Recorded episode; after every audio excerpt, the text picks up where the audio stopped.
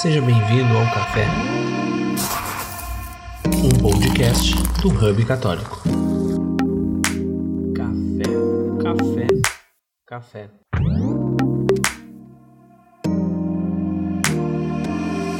Olá, amigos! Estamos começando aqui mais um café.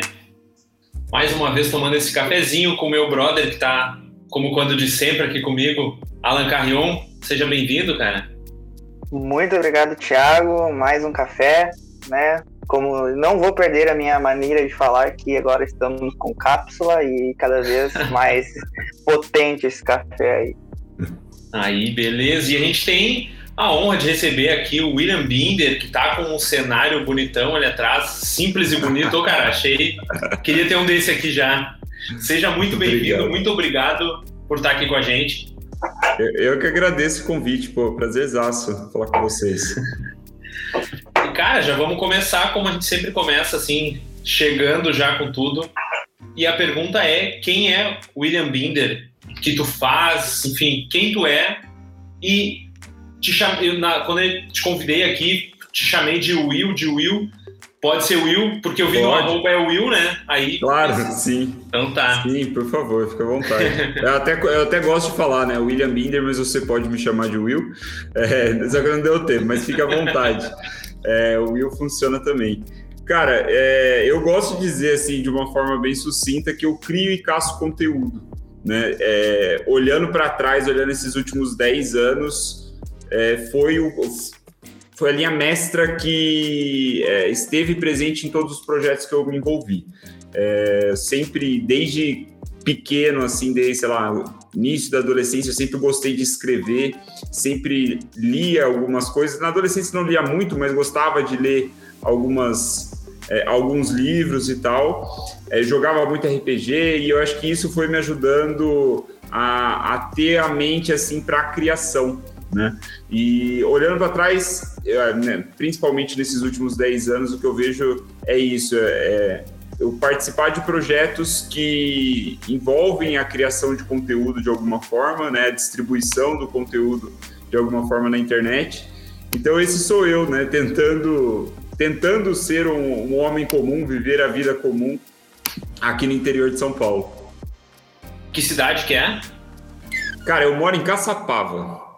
Caçapava é uma cidade que fica entre, fica na Dutra, né? Que é famosa, né? Pelo menos aqui na região, é que liga São Paulo Rio. Então eu tô mais ou menos na metade do caminho entre Rio e São Paulo. Ah, beleza. E cara, tu, tu tem na, na, na, na tua história aí uma sequência de uns projetos bem porradas, né? Bem coisa grande, assim. Como é que, que tu começou? Bom, acho que o que exatamente tu faz hoje Legal. e como é que tu começou, né? Legal. Hoje o meu trabalho é dividido em três frentes, basicamente. Tem a, a principal delas, que é como diretor de marketing, por assim dizer, no MedClass, né, que é uma plataforma para estudantes de medicina. É, né, para os ouvintes, assim, que eu, eu imagino é, que, que conheçam, é similar ao Guerrilla Way, né, é similar também ao Novo Mercado, então, só que ela é focada para os estudantes de medicina e até Mais médicos. nichada. É mais nichada Uhum. e também para médicos assim início de carreira. Esse é o, é o nosso público. Eu, eu cofundei, né? Sou sócio mesmo da plataforma. Cofundei com o Dr. George, que é um médico patologista de Londrina. Então, até, até pouco tempo atrás a gente nem se conhecia. Vai, pouco tempo atrás, vai, eu acho que um, um ano e meio atrás a gente não se conhecia ainda, foi tudo digital. E curiosamente a gente se conheceu é, na, nas áreas de comentário. Olha para você ver que, que curioso. Na área de comentário dos posts do Ícaro. A gente, tipo, isso, sei lá, 2017, assim, 2016, talvez, no Facebook. A gente se conheceu por lá, sei lá como, começando a trocar mensagem. E aí ele tinha essa ideia, eu tava em outro projeto. Eu falei, meu, não, não vai rolar. Quem é você, sabe? Tipo, apareceu do nada, né? Aquela coisa. E ele, o, Jorge, sempre muito expansivo, colérico, raiz, assim, de tipo, sabe, de- querendo fazer o negócio acontecer. Eu falei, cara, não, calma aí, velho, não vai rolar. Aí, fi- fim das contas, né? Resumo da ópera, em 2018, fevereiro de 2018, a gente começou o projeto. Então eu atuo ali. é, é, sou o, o, responsável pelo marketing, mas né, aquela coisa, fazer tudo de tudo um pouco. Essa é a primeira frente. A segunda frente é com a minha própria marca pessoal, por assim dizer, né? Por essa essa vontade de sempre criar conteúdo, sempre estar escrevendo alguma coisa, compartilhando, sei lá, o que eu estou aprendendo. É, eu decidi dar um passo mais profissional no início do ano passado, encarar mesmo como negócio, ainda né, com seus é, com, com, seus tropeços, porque eu, eu, tendo a dar mais atenção para o Medclass por razões óbvias, é, mas tem essa marca pessoal e tem a terceira, que é o, o, a mentoria, né? Assim, agir como um mentor. Eu vi, é, não era algo que me interessava a princípio, mas eu vi um, a demanda do mercado, pedidos chegando, eu falei, cara, é, é não posso ser bobo também, é, tem dinheiro na mesa, né? Então eu tento fazer algum programa que seja benéfico é, para os mentorados, assim, de uma, é, uma maneira individual, e, e, essa atuação, essa frente é quase como né, um braço da, da minha criação de conteúdo como marca pessoal. Então, essas são hoje. Como eu cheguei até aqui? Criando conteúdo, como eu falei, né? Eu comecei no, nos blogs, né? Na época que a gente gosta de dizer que a internet era tudo mato, né? Então era. É, na, na, época ainda chamava de blogosfera, tipo, um, o nome já é jurássico, já né, parece de outra época.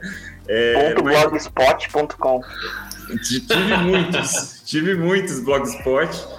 E isso foi, cara, lá para 2018, é, 2008, 2007 eu estava fazendo cursinho para entrar na faculdade, eu já vi algumas coisas. 2008 eu já estava mexendo alguma coisa ali. 2009 eu já estava ganhando dinheiro com isso, né? Que foi já antes até de 2008 para 2009 assim.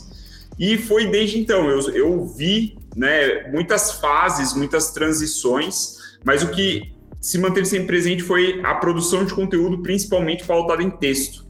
Né? Eu demorei muito para ir para a linha de vídeos, assim, aparecer em vídeos, mas comecei com os blogs.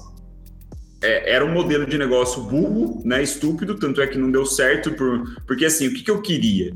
Eu queria criar um conteúdo no blog ali que falasse sobre alguma coisa que estava é, é, hypada, né, que estava nos trending topics, por assim dizer. Eu entrava nas primeiras posições do Google com o meu site. As pessoas entravam, então, conheciam o meu site por causa disso, porque estavam buscando sobre o termo. Entravam no meu site, o conteúdo era raso, era ruim, né? Só que eu queria que elas clicassem no anúncio e aí eu estava feliz. Clicou no anúncio, dinheiro no meu bolso, né? Não rolava modelo... engajamento, né? Nenhum, nenhum. Putz, mas eu nem pensava nisso, cara. eu tava na farra, assim, eu tava é, é, olhando para trás, hoje eu vejo com clareza. É claro que na, né, na época você nem tá pensando direito, mas eu vejo que eu tava mais pelo jogo, sabe? Assim, de no sentido, o que, claro, dinheiro era legal, com o tempo é, pô, permitiu que eu, eu, é, eu, fui estudar em outra, em outra cidade, né? Eu, eu me formei na, na Federal de Itajubá, no sul de Minas, então eu fui para lá com meu pai me bancando, né? Claro, a faculdade era pública, mas tinha os gastos uhum. e tal de república. Só que aí eu comecei a ganhar esse dinheiro inicial e consegui me bancar. Então, assim, né, pô, de alguma forma ajudei pra caralho meu pai de não ter que me dar dinheiro.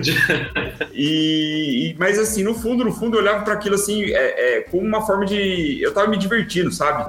De puta, moleque, devia ter uns 19, 20 anos ali estava me divertindo tentando é, é, meio que driblar o sistema do Google, sabe? No sentido assim, meu, quero. Como que eu fico na primeira posição do Google? E aí isso foi desenvolvendo, não deu certo por, meu, não é um modelo de negócio sustentável, né? Eu não estava gerando valor de fato na maioria das vezes. Então, em 2012, se eu não me engano, foi quando meus últimos sites assim morreram de vez que com os cortes do Google. Eu não sei se vocês têm familiaridade, se o ouvinte tem familiaridade, mas o Google ele veio fazendo uma série de atualizações, melhorando o próprio produto, com toda razão, né? Para entregar melhores resultados. Naturalmente, os resultados toscos que o Will fazia foram ficando de fora. Sem os, os primeiros resultados, não tinha visita, sem visita, não tinha dinheiro. Então, aquilo deu um baque, assim, teve um momento que eu até né, eu tinha feito uma graninha, consegui segurar um tempo, mais jovem também, burro pra caramba, não, não guardava dinheiro direito, é aquela coisa. Aí voltei para a saia da minha mãe, né, pro, pro colo do, dos pais, eles me ajudaram ali no final da faculdade. Quando em 2013, cara, eu, eu, tava, eu tava já indo do quarto para o quinto ano da faculdade de administração e tinha uma matéria chamada pesquisa de marketing. E essa matéria da professora que eu adoro, professora Juliana, ela era de, de marketing e tal, ela estava introduzindo alguns assuntos e ela trouxe o aspecto do, das startups, que naquela época eu não fazia ideia o que, que rolava de startup lá no Vale do Silício, assim, não, não, fazia parte do meu imaginário, né? O pessoal que falava disso aqui tá, aparentemente também não sabia direito, né? Quando começaram a falar disso ainda era bem nebuloso cena, o negócio, é, né? A cena eu acho que estava começando, cara. Já devia fazer alguns anos. Assim, né? O que é, né? De alguma forma, ali o, o meio universitário tem muitos poréns, né? Tem muitas coisas que, putz, é, é triste olhar hoje em dia, né? Com a cabeça que eu tenho, mas de alguma forma você consegue meio que participar dessa, da vanguarda de alguns movimentos. Né? Assim, claro que pô, startups, né, é começar um negócio, basicamente, só que a cena, toda aquela cultura, as metodologias, aí, enfim, tava nessa, nessa, nessa disciplina, e aí eu lá fazendo o trabalho do negócio, eu descobri um modelo de negócio lá nos Estados Unidos que era baseado em viralização de conteúdo no Facebook. Isso o, negócio já eh, faz, é, foi, tinha sido fundado em 2012, se eu não me engano. Eu estava no, indo para o final de 2013, o negócio bombando no Facebook. Né? Eu, é, eu lembro até hoje, né? O, a pesquisa lá que eu vi, né? a matéria, mostrava que o site tinha alcançado o crescimento mais rápido de audiência da história. Tinha superado BuzzFeed, New York Times quando foi para a internet, sabe? Tipo, bizarro assim. E aí tudo pautado com a viralização de conteúdo no Facebook, né? E aí eu fiquei maluco com aquilo, né? Eu falei, caramba, velho, tem alguma coisa aqui, né? Tem alguma coisa nesse, nesse negócio que eu acho que eu consigo fazer. E aí acabou que aquilo não me serviu de nada para a disciplina em si, mas eu fiquei com aquela coisa na cabeça. Eu fiquei maluco com aquilo. Eu ficava pensando naquilo todo dia, até que chegou as férias. Eu falei, cara, eu vou fazer umas gambiarra e vou fazer um clone dessa parada. Eu vou tentar fazer um, a, a, brasileira, sabe? Tipo, eu já tinha uma experiência com blogs, com coisas assim, eu vi que tecnicamente a tecnologia não era muito diferente. Uhum. O cerne da parada era o conteúdo que era entregue no Facebook e tal. E aí é, eu ainda tive a sorte, uma sorte tremenda de encontrar, né? Que aí eu fiquei maluco com o site, comecei a pesquisar tudo em inglês e tal, e eu encontrei duas palestras do editor-chefe do site descrevendo o processo de a linha de produção deles de conteúdo. Eu falei, meu amigo, você tá entregando todo ouro aqui, velho. Eu fiquei tipo, cara, é, foi, era, eu tá, estava num estado de, de, de, entusiasmo assim que raras, raras as vezes na vida eu senti, sabe, assim de querer fazer as coisas. E eu já tava um tempo meio que tipo ocioso, só com faculdade, aquela coisa, puta, eu preciso formar. Enfim, deu a, deu a louca em mim 23 de dezembro de 2013. Eu comprei o domínio chamado awebic.com, né, um nome tosco, significa nada, assim, tipo, né, que era só para ser um teste, era só para ser um experimento. Que a minha intenção, eu criei o site, eu não contei para minha namorada, não contei para os meus amigos, para os meus pais, fiz nada. A minha ideia era falar assim, é, aí é engraçado, porque, de novo, veio essa, esse tom de olhar para o negócio como um jogo sabe? Assim, no sentido assim, eu, eu quero fazer essa parada funcionar. Da mesma forma como antes eu tentava ali ficar nas primeiras posições do Google, eu comecei a olhar o Facebook no sentido de, meu, agora eu quero ver como eu viralizo no Facebook. Esse é o jogo agora, que eu, que eu quero vencer, sabe? Eu nem tá, nesse caso eu não estava pensando na grana mesmo. Então eu falei assim, para minha hipótese funcionar, que para o que eu quero funcionar, eu não posso contar para ninguém. Porque se eu conto para os meus amigos, se eu conto para minha namorada, para os meus pais, sei lá, para minha avó, de alguma forma eles vão ajudar o que eu estou fazendo no Facebook. Só que vai atrapalhar a minha hipótese. Porque sim, qual queria testar sem nenhuma ajuda física, digamos assim, sem nada Exato. de relacionamento. Sim. Eu falei, cara, eu quero ver se é possível de fato seguir o que esses caras estão falando, que é basicamente viralizar conteúdo do zero. Né? Então, era eu, qual era o processo? Né? Aí a criação, nesse caso, né, não era bem uma criação 100% original, era curadoria de conteúdo. Então, basicamente, a grosso modo, o que eu fazia era ver o que estava bombando lá fora, nos Estados Unidos nesse caso, e o que estava bombando no Facebook lá fora, eu traduzia e dava uma pincelada ali de, né, dava o meu tempero, fazia um gracejo ali, um comentário, sabe, tipo diferente e tal e, e cara, sabe o que é curioso, né? A gente tá no, aqui no entre católicos. Eu nunca tinha parado para pensar nisso até hoje. O primeiro post que eu fiz foi sobre o Papa Francisco. Olha aí. 2013 Caraca. tinha acabado de. de... É, o ano da eleição, né? né? O ano da eleição. E foi uma lista de, de estilo BuzzFeed, assim, tipo, 13 coisas sobre o Papa Buzz, oh, sobre o Papa, O Papa sobre o Papa. Francisco.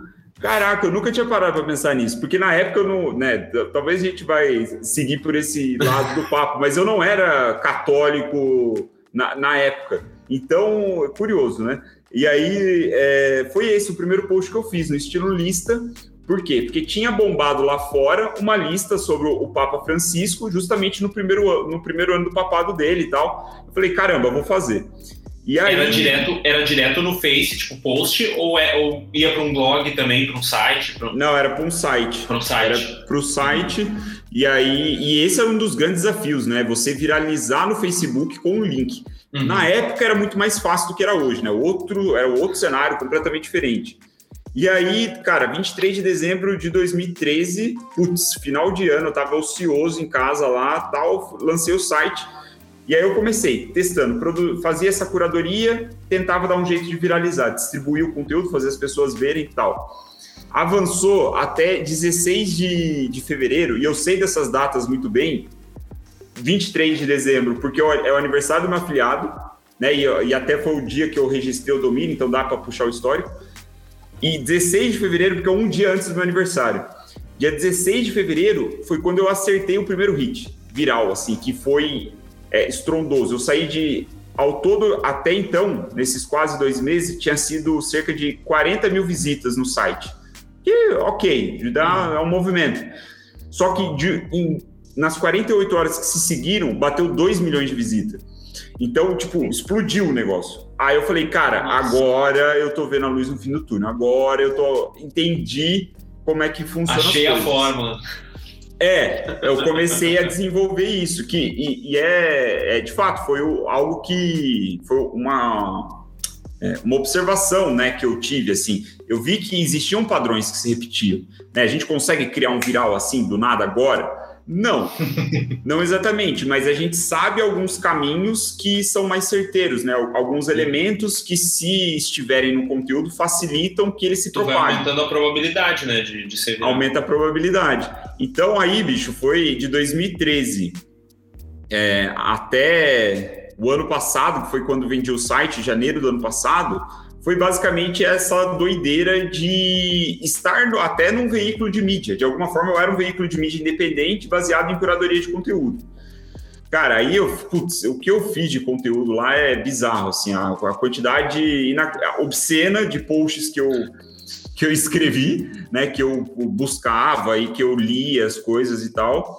E assim foi indo, só que o, o site, de alguma forma, e aí foi falha minha, né, já vou concluir a história, arrastei, né, você pediu pra contar, eu falei, porra, velho. Ah, mas pra isso que a gente tá aqui, pra isso que a gente tá aqui. Mas, é, mas né, até para encurtar aqui o, o negócio, faltava experiência também minha, principalmente de gestão, de visão de negócio. Assim, é, apesar da faculdade de administração, eu, o meu lado é muito mais de humanas, assim. Tudo bem que a administração é de humanas, mas eu sou muito mais de escrever, sabe, de pensar nas coisas assim estratégicas e tal. Não sou tão é, racional, por assim dizer, ne- nesse lado. Mas, enfim, eu acabei tomando, é, te- cometendo praticamente o mesmo erro do passado. Antes eu fiquei na mão do Google, depois Hum. eu fiquei na mão do Facebook. Né? O Facebook ele começou a ter os cortes de alcance orgânico nas páginas, eu senti aquilo na pele, naturalmente eu comecei a perder fôlego, comecei a perder tráfego, a gente foi dando umas pivotadas assim no, no negócio ao longo do caminho, e aí, né, resumo da ópera, chegou é, janeiro, em dezembro eu recebi, na verdade antes eu tinha recebido uma proposta, mais ou menos, sei lá, meados de 2019, recebi uma proposta, aí negociei com o cara, não tinha gostado da proposta tal, aí passou uns seis meses, outro cara veio, falei, ah, vou vender isso, cara, já foi. Aí eu vendi o, em janeiro, em janeiro do ano passado, é, completou um ano Eu estou sem a Webic. Nesse meio tempo, então, de 2018, né, em paralelo aí, eu fundei o MedClass junto com o Dr. George. E foi como eu cheguei até aqui, né, fazendo muita curadoria de conteúdo. E eu quero te perguntar uma coisa, assim, eu gosto de estudar o marketing digital, iniciando, né? Sou bem, bem, bem leigo. Eu queria que tu explicasse um pouco para o pessoal qual que é a grande diferença, né? Entre o marketing tradicional e o marketing digital, no sentido de o que, que ele tem a nos oferecer hoje, ele é o negócio da atualidade, o que, que ele é, tem. É, bom, a, a, grande diferença, eu já falei. E, e e onde é que onde é que onde é que tá o pulo do gato? Claro, não, não revela teus segredos aí, porque senão as pessoas vão te roubar, né? Mas onde é que tá o pulo do gato para uma pessoa assim compreender a linguagem do marketing digital e é, não só a questão dos lançamentos em si, mas dos infoprodutos ou de pessoas que querem hoje estar com a sua marca visível no mundo digital. Legal, não, ótimo, ótimo ponto, cara. Eu acho que assim, para quem está interessado em saber mais, já cito a fonte, que para mim foi o, o, Eu não diria que o criador do movimento, mas foi quem deu voz ao movimento, talvez, que foi o Seth Godin, no livro Permission Marketing. Que, se eu não me engano, o, o Ícaro está para traduzir esse livro. Né, na, ele na sempre cita, né? Ele sempre cita, e eu acho que eu vi ele mencionando alguma coisa do tipo, ouvi uns burburinhos assim de, de de comunidade, grupo, bastidor, sei lá. Mas esse é o livro, cara, que, que na minha opinião, ele é o que melhor traduz esse espírito que nós estamos vivendo hoje, que é um marketing que está aqui para servir, em primeiro lugar, antes de pedir alguma coisa. Então, ele é muito mais. É ele é muito mais propositivo, assim, no sentido de ajudar, né, aquele marketing de atrair as pessoas até si, né, e não ficar só divulgando as coisas, né, falando, olha o meu produto, veja, né, a novidade aqui da minha loja, algo, né, esse marketing que parece mais spam hoje em dia, né, mas era muito difundido no passado, ainda, né, por exemplo, a gente for puxar, sei lá, 30, 40 anos atrás, rádio, né? Televisão, sei lá, é, é, página de jornal, era um marketing bem nesse sentido. É, eu vejo que essa é a grande divisão. Então, hoje, com, com essa perspectiva e ainda a abundância de coisas que a gente tem na internet, se você chega nessa posição de pedir algo, né, no sentido assim, pedir o que eu quero dizer é passe o cartão aqui e pegue o, o produto, né? Você já está uhum. empurrando, né? É a posição de empurrar. É... Se você tem essa posição hoje na internet, você pode ter algum sucesso? Pode. Só que é muito mais difícil.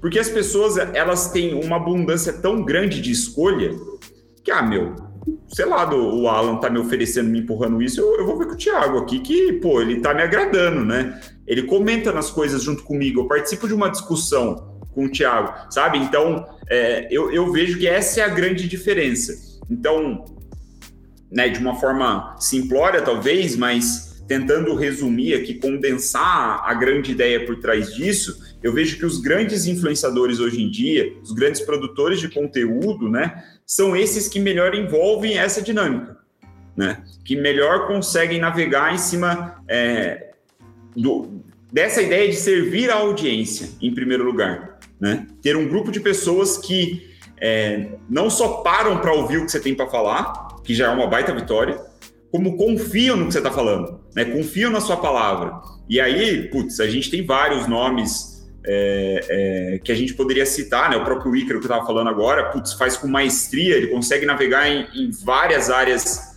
com facilidade. Então essa é a grande diferença que eu vejo. Show. E só para complementar que aí tem outra coisa que tu falou bem no início e eu, eu fisguei aquilo ali querendo fazer uma pergunta, porque eu sei que boa parte do nosso público também tem vários produtores de conteúdo da, do nicho católico tá? E uma coisa que a gente se preocupa, eu falo também por mim, que é a questão, às vezes, tu não consegue é, ter a diferença entre audiência e engajamento, que é algo primordial de se entender, mas não isso eu falo por mim, não se não se não, não ficar tipo, quase que deprimido quando as coisas não estão dando certo. E aí eu te pergunto, qual o papel de uma mentoria nesse nesse caso? Por exemplo, de tu guiar aquela pessoa, não precisa ser exatamente um influencer, mas aquela, aquele produtor de conteúdo, claro, do, no nicho dele ou no, no, que ele se, se no que ele está enquadrado ali. Qual que é o papel do mentor? O que, que o mentor faz nesse sentido?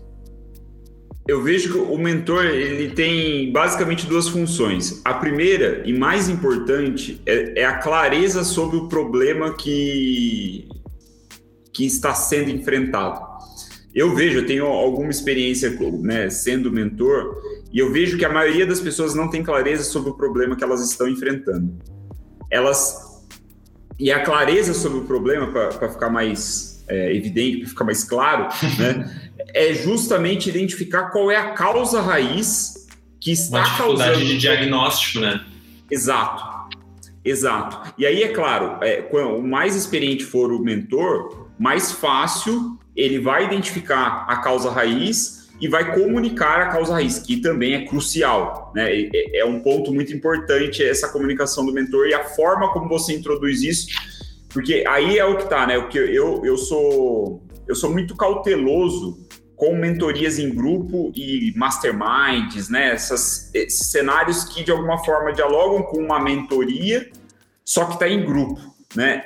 Que não tem um olhar muito, na maioria das vezes, né? É ruim generalizar, mas na maioria das vezes não tem um olhar assim particular sobre o caso de cada pessoa, né? Que está querendo ali resolver seu problema. Já o mentor, ele consegue ter esse olhar e aí ele fala: Meu, eu tenho que adequar a minha comunicação, o meu diagnóstico é, a, minha, é, a minha proposta aqui de solução de acordo com o mentorado. Então, é, essa é a primeira parte, essa clareza sobre o que de fato você está enfrentando. E eu vejo, cara, é, é, é, engraçado, né? Que a gente entra nessas ondas de coach, né? De, putz, você acaba meio que virando coach porque tá meio, parece que todo mundo é, né? Então você começa, fica, pô, mas eu tô entrando nessa onda também.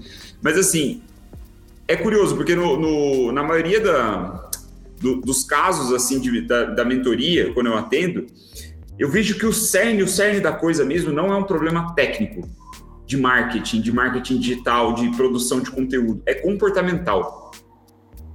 E aí que entra, aí assim, né, eu, eu puto, que, né, eu posso falar da minha experiência, né, e aí é, é Felizmente, eu nunca, nunca chegou o caso de eu negar uma mentoria por não ter experiência com aquilo. Eu tenho bastante experiência com muitas coisas. Mas, sabe, assim, no sentido de mostrar para a pessoa como eu faço, como eu imagino que ela deve ir fazendo.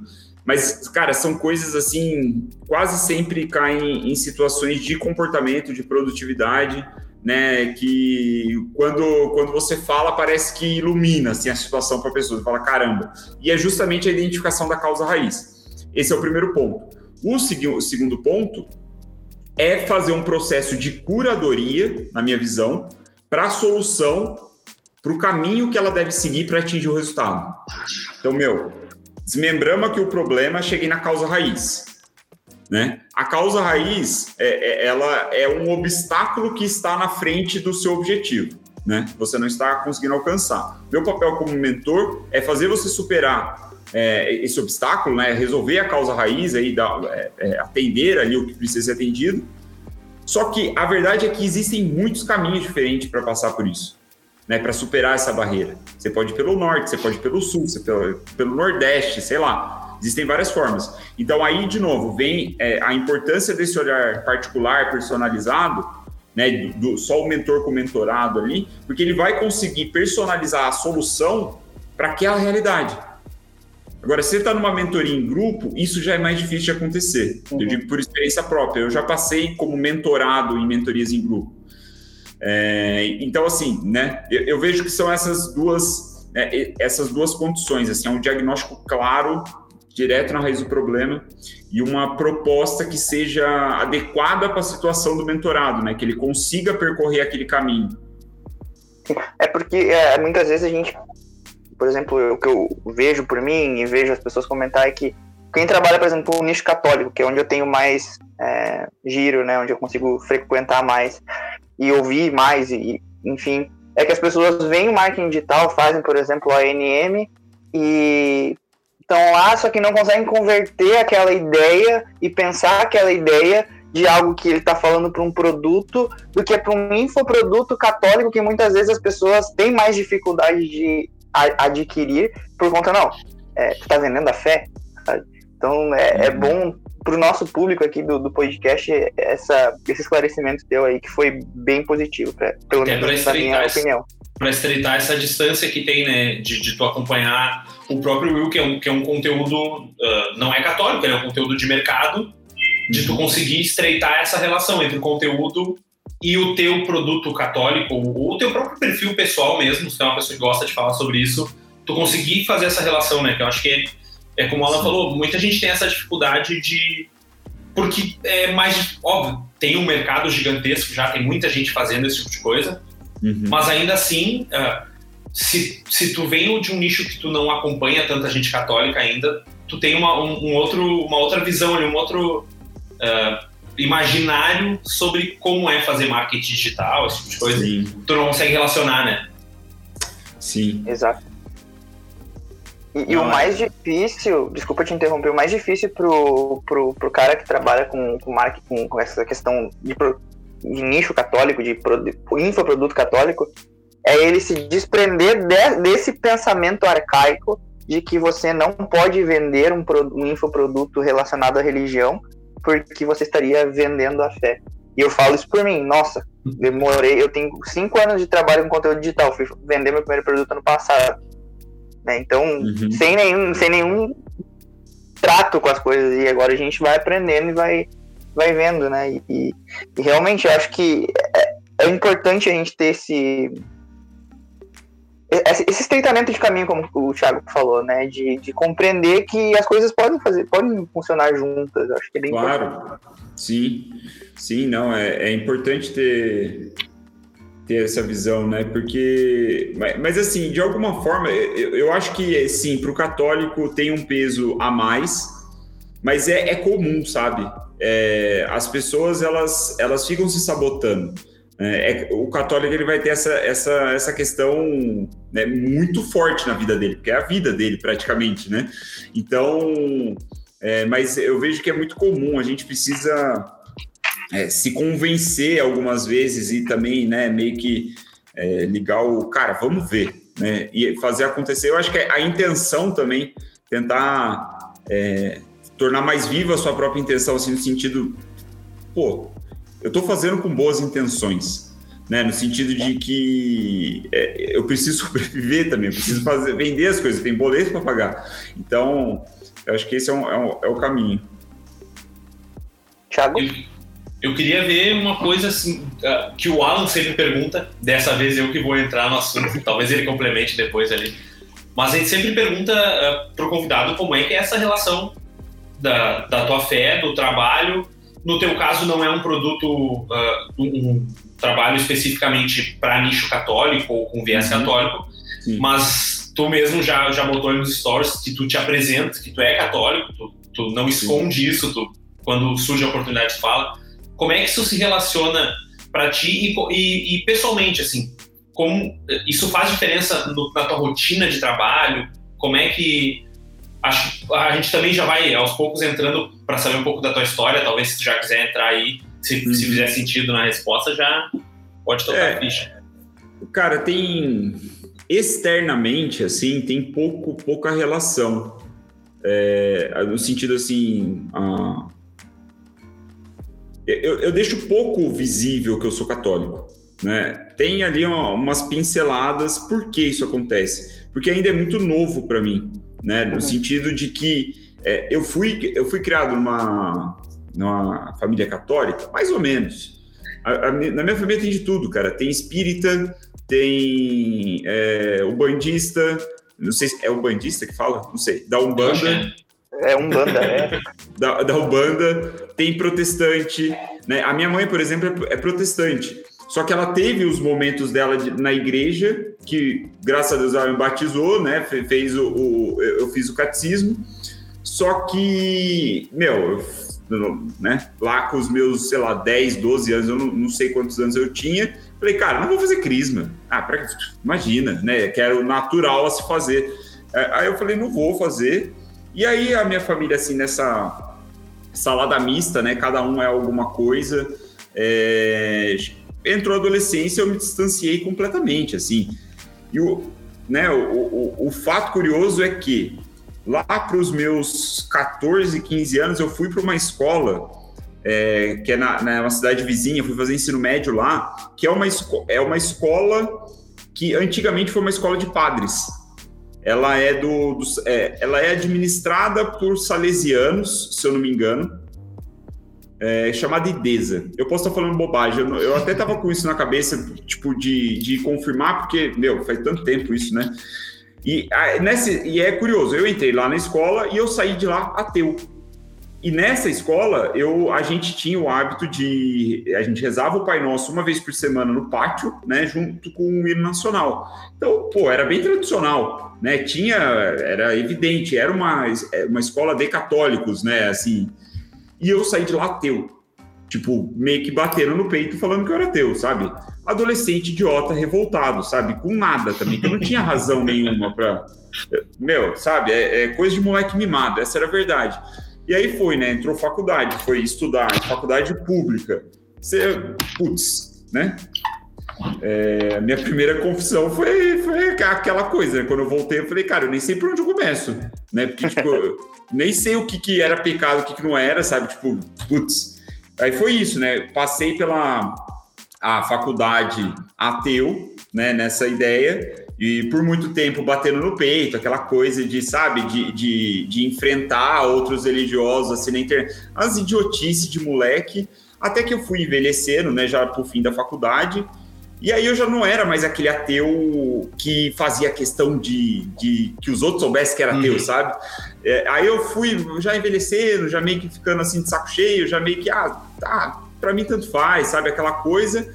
E aí, com o Awebic, né, esse projeto que eu falei para vocês, eu comecei a ler muitas coisas, no sentido de que o meu trabalho, a minha rotina diária era encontrar peças de conteúdo, histórias, né, de alguma forma que estavam viralizando na internet.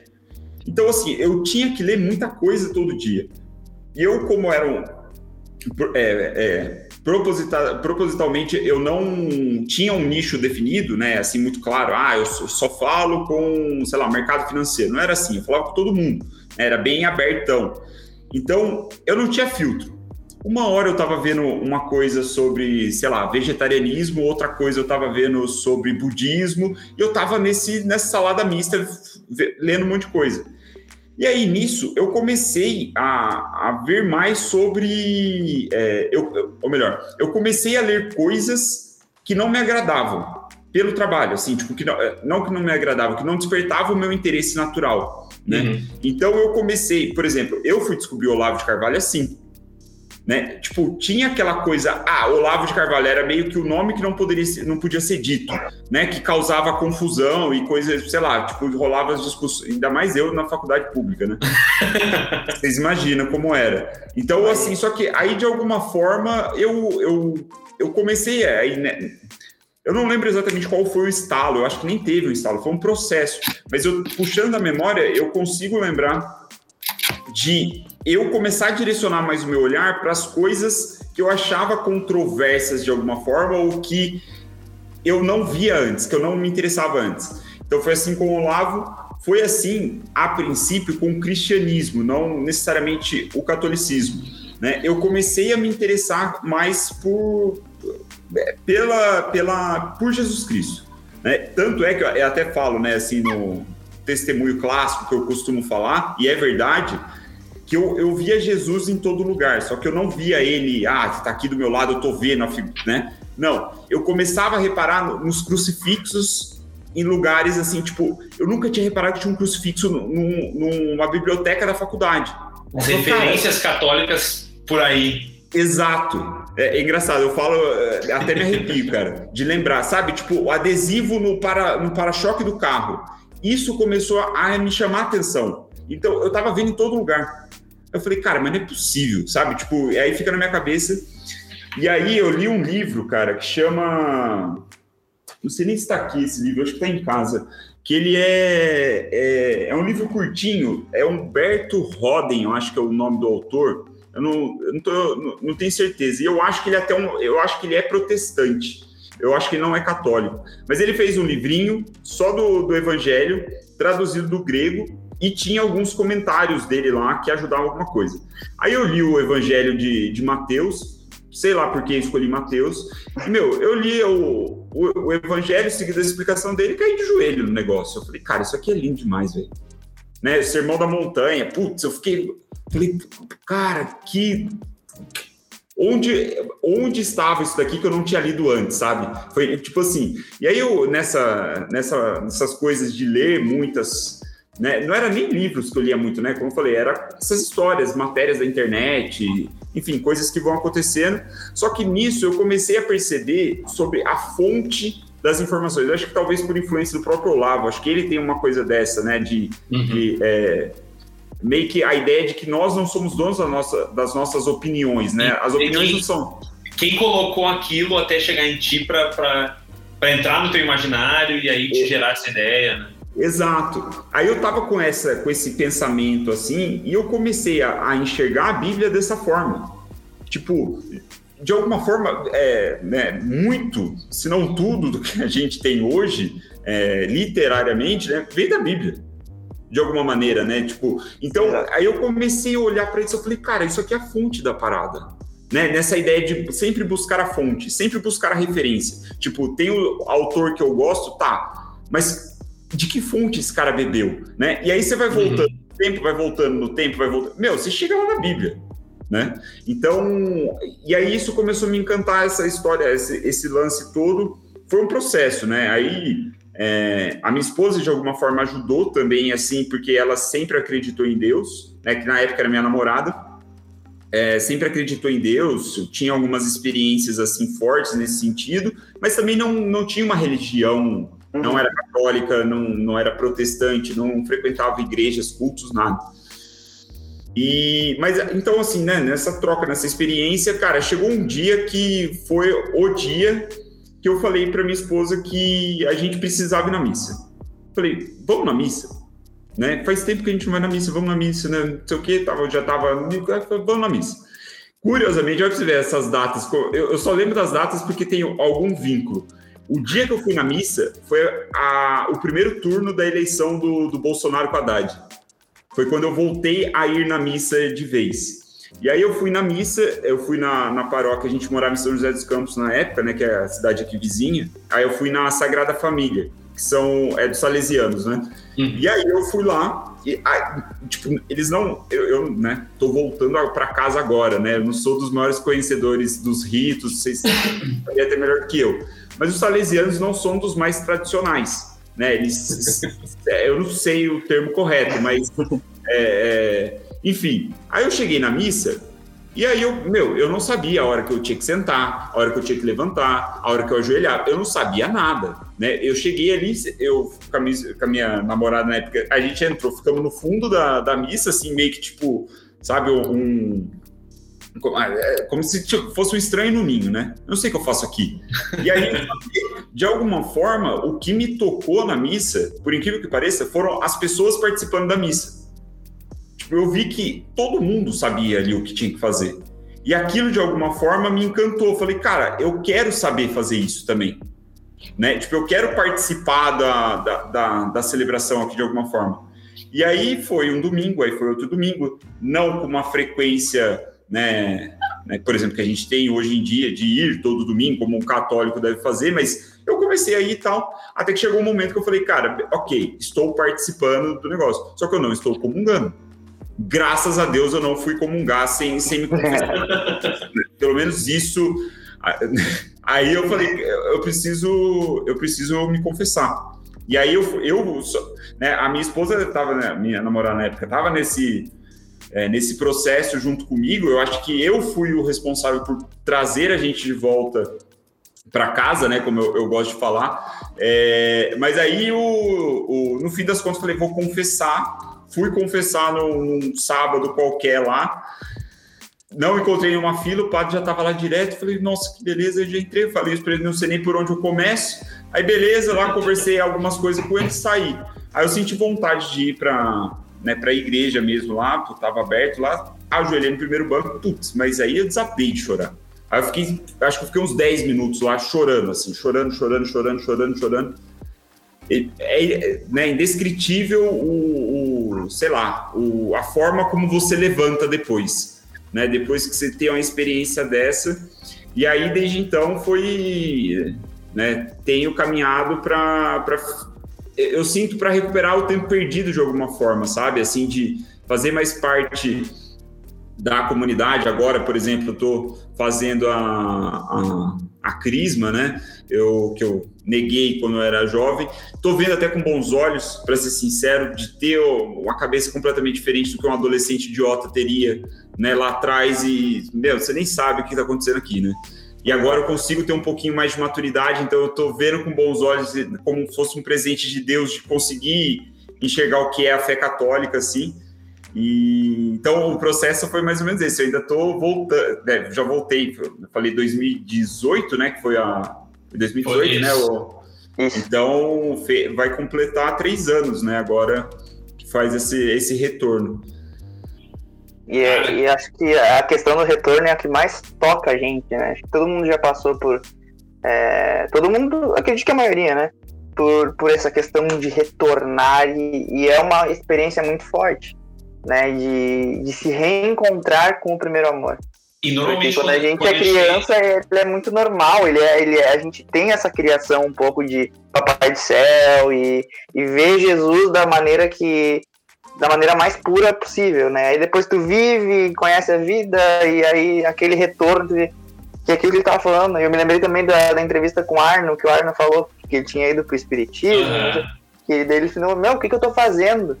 Né? E, e, eu acho que esse é o bacana, é aquele momento que, que todo mundo tem de Paulo na vida, né? Tipo, o que eu tô fazendo aqui perseguindo os cristãos, sendo que Jesus tá aqui na minha frente? E acho isso aí bonito. é interessante que normalmente esse retorno é um retorno uh, emocional, de certa forma, mas ele é muito intelectual também. Tu decide Exato. fazer aquilo, né? Sim. Eu acho. É, a gente tem essa diferença porque, uh, mesmo que, se, que sejam pessoas de família católica, hoje é comum a gente ter as famílias que são católicas, né? Porque se dizem Até católicas. A dois. É, mas não, não frequentam a missa. A, a minha mãe mesma, e, meus, eu, meus pais nunca foram na missa quando eu era criança. Depois de grande foram por minha causa algumas vezes mas a minha mãe queria porque eu fizesse primeira comunhão, que eu fizesse crisma, mas eu, ou seja, eu era católico porque dizia católico, e quando eu voltei, a gente, é, a diferença é gritante, assim, da forma como a gente volta, né? No final, talvez a gente uh, seja a primeira vez no final, porque é. o jeito que a gente era antes não é o jeito que a gente sabe que deveria ser, né? Sim. Ah, e à medida que tu vai crescendo intelectualmente, que eu acho que isso que é bacana, tu começa o processo natural de tipo, tá, tive o primeiro encontro, ele é extremamente emocional. A gente vai, a gente fica preso um pouco naquele sentimento, a gente tem aquela, aquela consolação da oração. E à medida que tu vai crescendo intelectualmente no catolicismo, tu vai automaticamente perdendo aquele, aquele, aquele aquela epiderme. Sabe? Tipo, eu digo, eu faz uns dois anos que eu não sinto absolutamente nada. E as pessoas Sim. ficam, meu Deus, ela como é que tá falando negócio? Não sinto.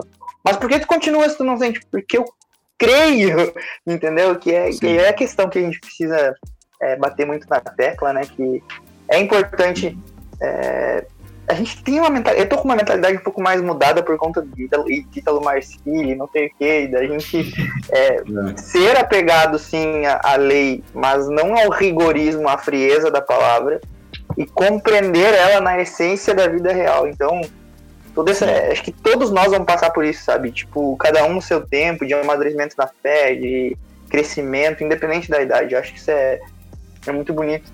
E eu queria saber, assim, qual que é, teve toda essa questão da, do Olavo e do, das leituras, mas hoje, assim, como católico, o que, que tem como referência na internet ou de literatura? O que, que qual é o tipo de assunto do catolicismo que mais prende atenção hoje?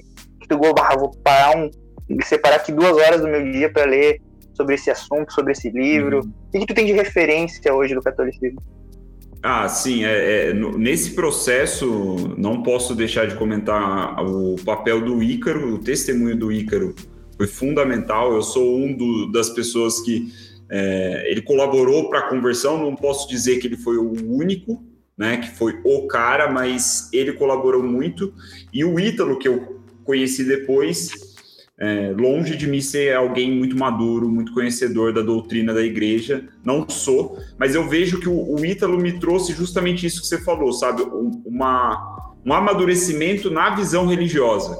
Né? Eu acho que é o Ítalo mesmo que diz né, parafraseando, não sei a, a, exata frase dele, mas algo do o tom mais insonso assim da, da religião, né? As práticas que você faz que, meu, não é aquela coisa maluca que você vai chorar todo dia na missa, né? Não é isso, né? É meio que é o pão, né? É o pão. Então é, é muito simples assim. É, então eu não posso deixar de citar os dois assim que são, a, são né, influenciadores, criadores de conteúdo, né, comunicadores que com certeza tiveram um papel importante para mim, mas é, intelectualmente é até curioso, cara. O, acho que foi, o Thiago falou né, desse aspecto intelectual da coisa. Uhum. E eu sou fleumático, né? E, e eu é, até já é, é, curioso, né? Até em algumas confissões eu já falei isso pro padre. Eu já falei, cara, eu, eu né, cara, não falei cara. eu falei, eu falei para ele algo no sentido de que eu não sabia confessar, me faltava alguma coisa, sabe? Tipo, eu não conheço. E ele falou assim: você precisa, é, é, você precisa buscar informação, você precisa estudar.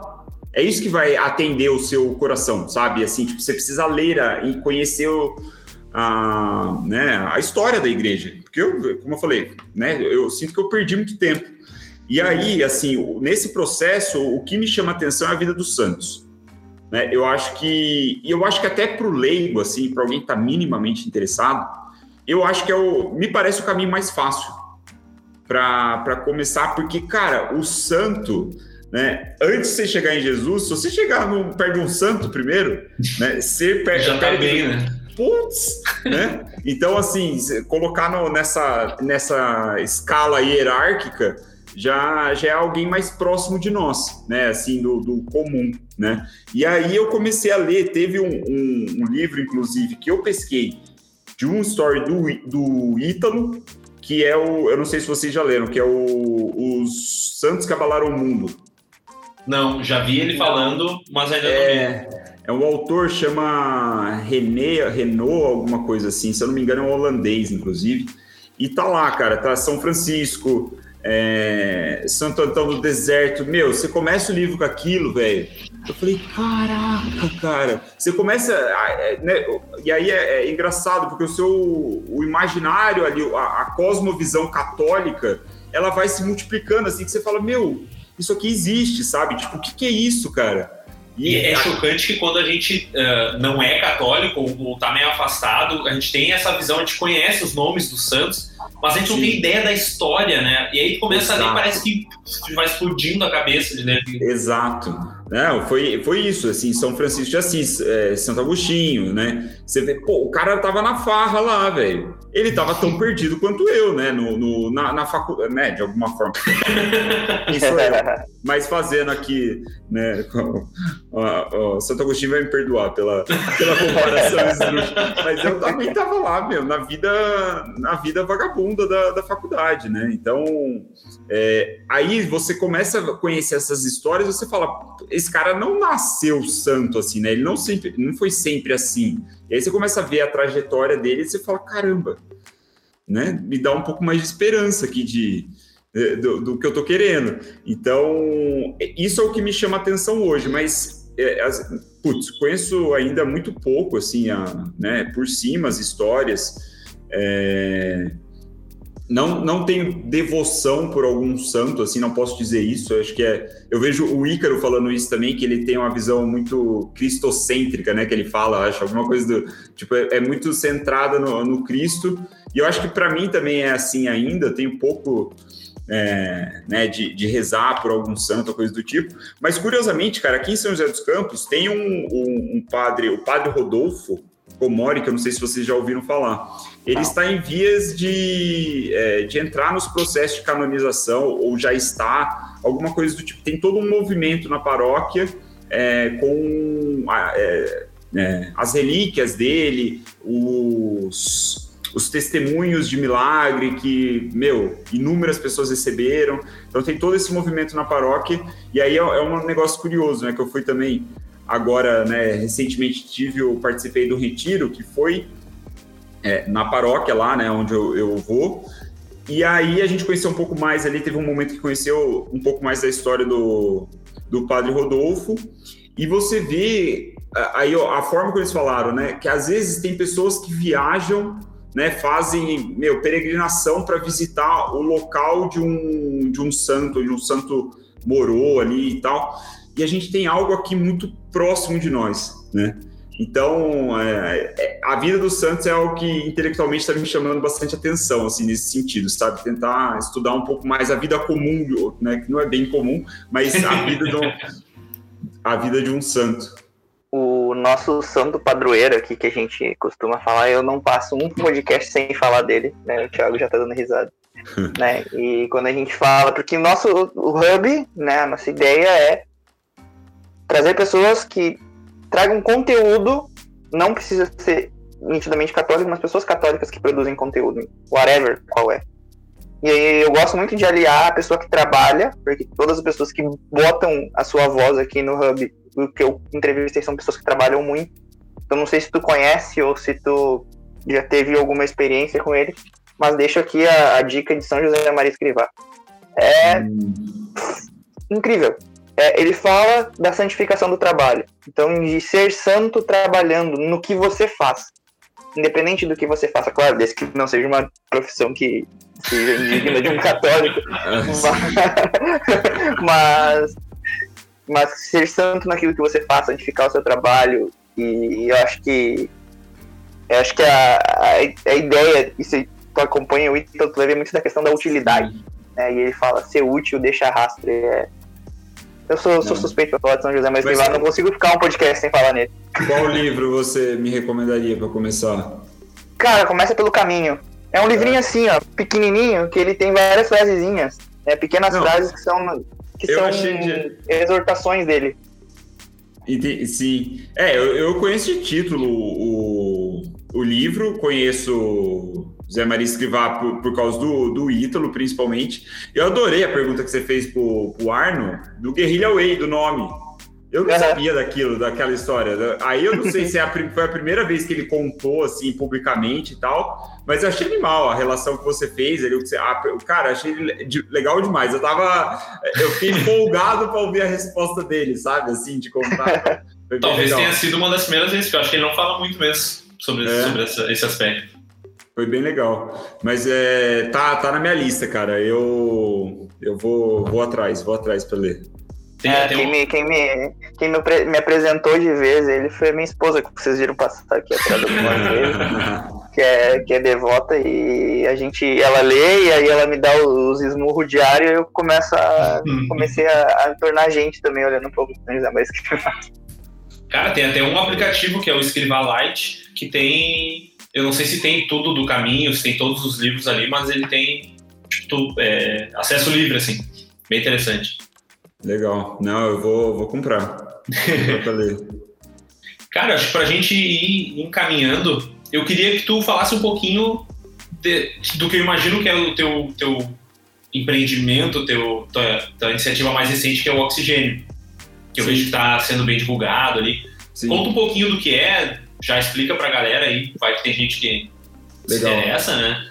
É, o, o Oxigênio é um evento presencial, né, criado no meio da situação atual que estamos de isolamento, é, lockdown, distanciamento, ele foi criado justamente para ir, ir contra isso, né? No sentido de que a vida não pode parar. A gente não, nós todos ali do evento, a gente não acredita que é, as medidas tomadas estão sendo as certas.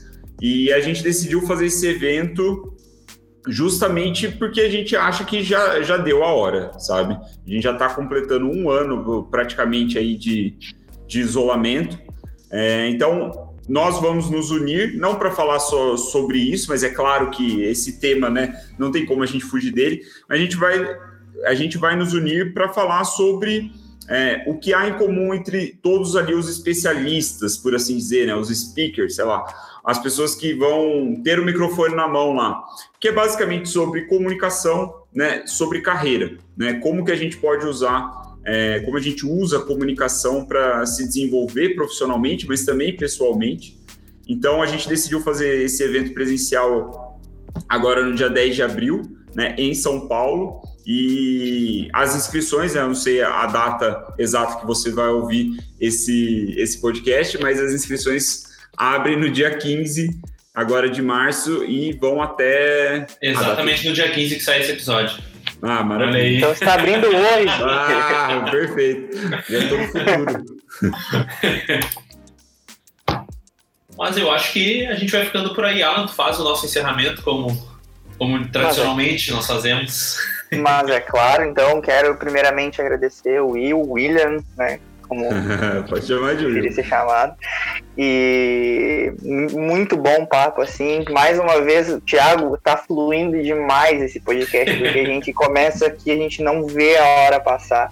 E isso é significado que o, que o, que o papo é bom. Eu não sei, antes, eu sempre costumo deixar a palavra é, antepenúltima, digamos assim, para o convidado, para se despedir, fazer o convite para seguir, falar um pouco mais, fazer algum convite, enfim, falar um pouco de como é que foi essa experiência para te pa- passar essa horinha conosco aí. Não, foi muito bom, cara. Eu sinto muita falta, assim, o meu círculo social é, não é composto por muitos católicos. É, eu não consigo dizer uma pessoa que é um católico praticante, de fato, assim, que está próximo de mim. Então, é, é putz, essa experiência é gratificante demais. Fico feliz pelo convite de verdade. Poder contar um pouquinho da minha história, poder né, falar um pouco também do meu trabalho é muito bom. Aprendi já coisas com você, já do Zé Maria Escrivá, já, né, já sobe algumas posições na minha lista de leitura, assim, de putz, os livros que eu quero ler. É, eu fico feliz, e fico feliz em participar para quem está nos ouvindo e quiser né, saber mais sobre esse lado do marketing digital, principalmente marketing de conteúdo, né, onde é a área que eu mais atuo. Fique à vontade para me procurar no, no Instagram, né? Meu Instagram é o Will Binder, você vai me encontrar. E fique à vontade também para me mandar uma mensagem, sabendo você falando que veio né, do, do Hub Católico, eu vou ficar ainda mais contente de, de trocar ideia com você. É isso aí. Então, tá aprovada aí a nossa cápsula do café de hoje, com certeza. E a máquina tá todo vapor, a gente vem com, com mais novidades aí. Então, eu só vou deixar assim, um, para quem acompanha o podcast, né? Eu gosto de, de, de ser uma pessoa bacana com quem apoia projetos, né? Seja as lives, seja os podcasts. Então, só digo assim, ó.